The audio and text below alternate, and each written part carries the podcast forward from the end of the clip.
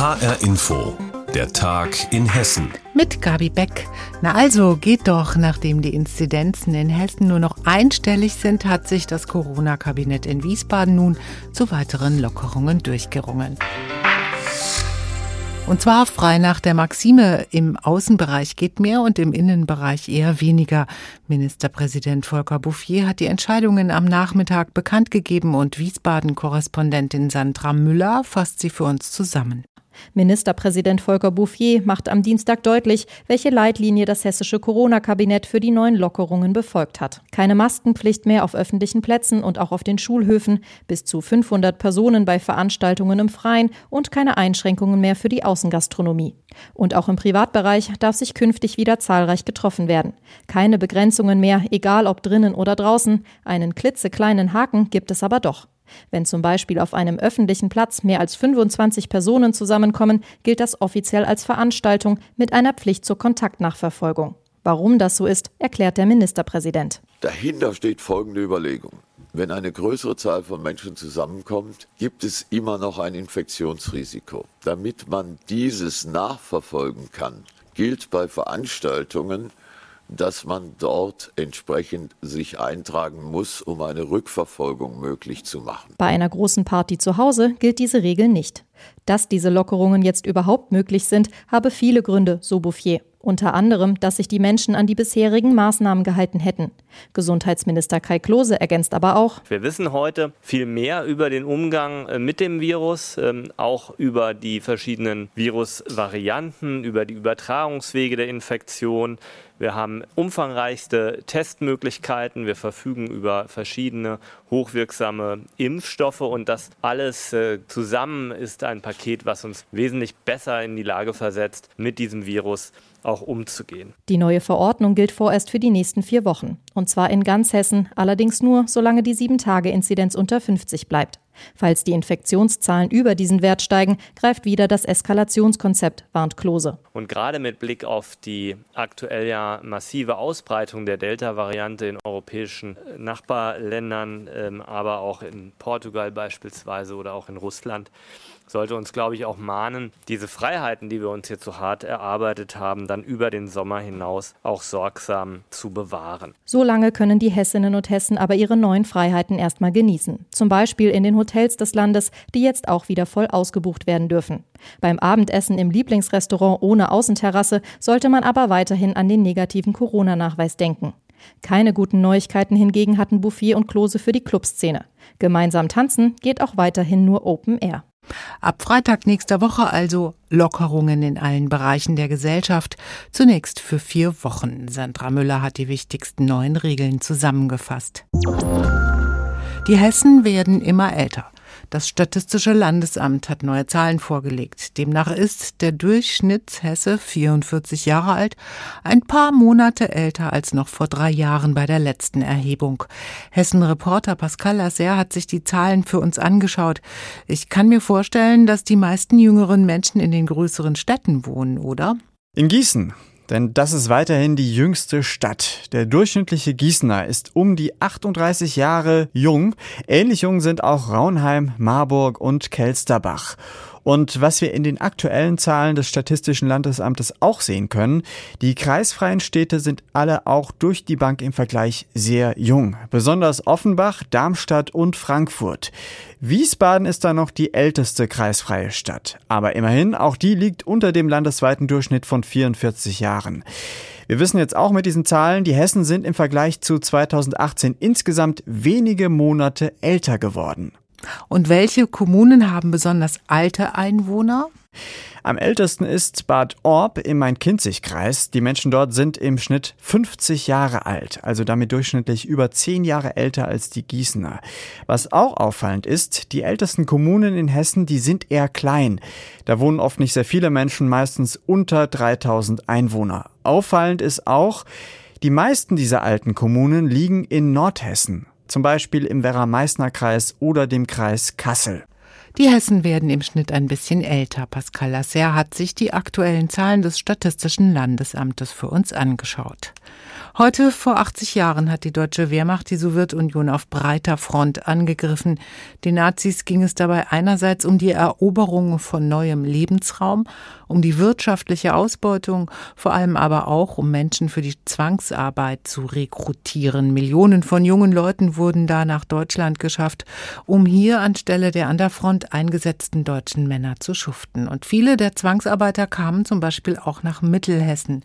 Klaus Pradella berichtet. Sie gehören zu den vergessenen, zu den oft namenlosen Opfern der Nazi-Herrschaft. Allein im Raum Gießen-Wetzlar gab es Tausende von Zwangsarbeitern, vorwiegend in der Landwirtschaft und in der Industrie, aber auch in den Haushalten damals angesehener Familien. Eine von ihnen war Maria Loginova. Maria Loginova ist im Juni 1944 nach Kroftorf gekommen mit, einer, mit einem größeren Schub an Zwangsarbeitern, die alle aus der Gegend von Leningrad kamen die man dort also deportiert hat, ganze Familien. Also auch war ihr Vater dabei, ihre Mutter dabei, ihre Schwester und sie im Alter von 16 Jahren. Dieter Bender aus Wettenberg hat das Schicksal von etlichen Zwangsarbeitern aus der Region recherchiert. Viele der überwiegend jungen Menschen aus Polen, Russland, aber auch Frankreich und Italien arbeiteten bis hier zur Erschöpfung und starben dann an Erkrankungen. Zwangsarbeiter, die nicht mehr arbeitsfähig waren, die waren ja eigentlich nutzlos. Und die musste man also möglichst schnell loswerden. Bis 1942 rum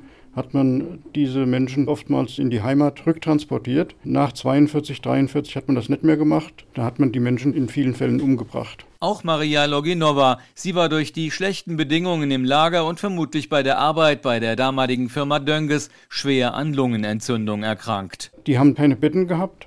Die haben auf dem Boden geschlafen. Die haben keine entsprechenden Zudecken gehabt. Sicherlich neben der harten Arbeit auch ein Grund, dass Maria Loginova an TBC erkrankte, was letztlich dazu führte, dass man eine kranke junge Frau nicht mehr gebrauchen konnte und dann nach Hadamar schaffte und umbrachte. Mehr als 600 Zwangsarbeiter wurden nach den Recherchen Benders in Hadamar umgebracht, viele davon mit einer tödlichen Spritze. Fast alle Fälle sind inzwischen vergessen und unbekannt. Deswegen will der Kroftorfer Vergangenheitsforscher ihnen wieder ein Gesicht geben. Deswegen hat er etwa Kontakt zur Schunk Group aufgenommen, die die Firma Dönges übernommen hat, dort wo Maria Loginova arbeitete. Benders Hoffnung, dass wie am früheren Standort der Buderusschen Eisenwerke in Wetzlar zumindest eine Plakette zur Erinnerung an die Zwangsarbeiter aufgehängt wird. Zwangsarbeiter aus Russland in Mittelhessen wurden vom Naziregime ermordet, wenn sie krank wurden, unter katastrophalen Arbeits- und Lagerbedingungen. Klaus Bradella hat berichtet. Wie fühlen sich Flüchtlinge, wenn sie nach Deutschland kommen? Das wollten Studenten der CVJM-Hochschule in Kassel herausfinden. Und deshalb schlüpfen sie selbst für zwei Tage in die Rolle von Menschen, die hierzulande Asyl beantragen. Das Ganze ist quasi offizieller Teil ihres Studiums. Sie sollen so lernen, Flüchtlinge besser zu verstehen. Denn später, wenn sie im Beruf arbeiten, sollen sie ja auch diesen Personenkreis betreuen. Jens Wellhöhner über das ungewöhnliche Planspiel. Ab jetzt beginnt für 45 Studierende der CVJM Hochschule ihre Rolle als Geflüchtete. Ihre Dozentinnen und Dozenten haben sich für sie ein Programm ausgedacht, möglichst nah an der Wirklichkeit. Für die Studierenden ein Sprung ins kalte Wasser, denn sie wissen überhaupt nicht, was auf sie zukommt. Auch Nora Aust und Nils Hein machen mit. Ab jetzt spielen sie zwei Geflüchtete aus Zentralafrika. Die erste Station für die beiden, eine Halle in Fulda Brück bei Kassel. Die dient im Planspiel als Auffanglager für Geflüchtete. Dort sollen sie jetzt hinmarschieren, zu Fuß, zehn Kilometer. Uff, wird herausfordernd. Wir würden jetzt über die Ampel gehen. Wollen wir über die Ampel gehen? Mit schweren Rucksäcken machen sich die beiden auf den Weg. Nach zwei Stunden Marsch durch die Hitze kommen Nora und Nils in ihrem Auffanglager an. Dort warten schon die anderen gut 40 Teilnehmer in Schlangen und werden registriert. Nils Hein stutzt, denn hier wird plötzlich eine Sprache gesprochen, die er nicht versteht.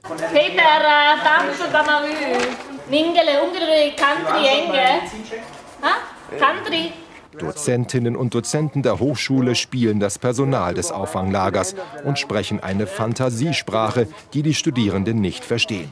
Ganz so wie echte Geflüchtete, die in Deutschland auch kein Wort verstehen. Nils spürt. Ein bisschen Orientierungslosigkeit und dann äh, wirkt das ein bisschen einschüchternd.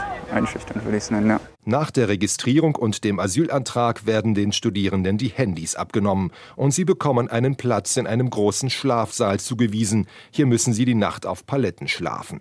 Nora Aust ist geschockt. Die junge Studentin glaubt, schon jetzt hat sich für sie das Planspiel gelohnt. Was hat sie am meisten beeindruckt? Wie man gewartet hat, wie viel man von einer zur anderen Station geschickt worden ist und wir waren schon fertig nach zwei Stunden herlaufen und dann fünf Stunden irgendwo warten ja, also einfach nochmal auch Respekt an die Menschen, die das irgendwie auf sich nehmen, weil sie es müssen. Nora Aust kann jetzt zumindest ein kleines bisschen die Menschen verstehen, die sie später im Beruf als Sozialarbeiterin betreuen wird. Ein Planspiel, mit dem Studenten Flüchtlinge besser verstehen lernen, Jens Wellhöhner hat berichtet. Wenn man eine Bilanz des Ökostroms von Kommunen in Hessen ziehen sollte, dann könnte Schlüchtern sicherlich ganz vorne liegen. Hier gibt es viele Windkraftanlagen. Außerdem sollen jetzt auch noch alle städtischen Gebäude mit Ökostrom versorgt werden, aus Solaranlagen und Wasserkraft, aber nicht aus Windkraftanlagen.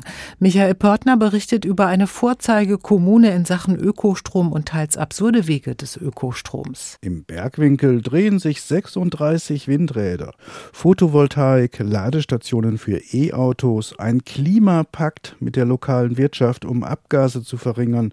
Schlüchtern ist ein Vorreiter der Energiewende.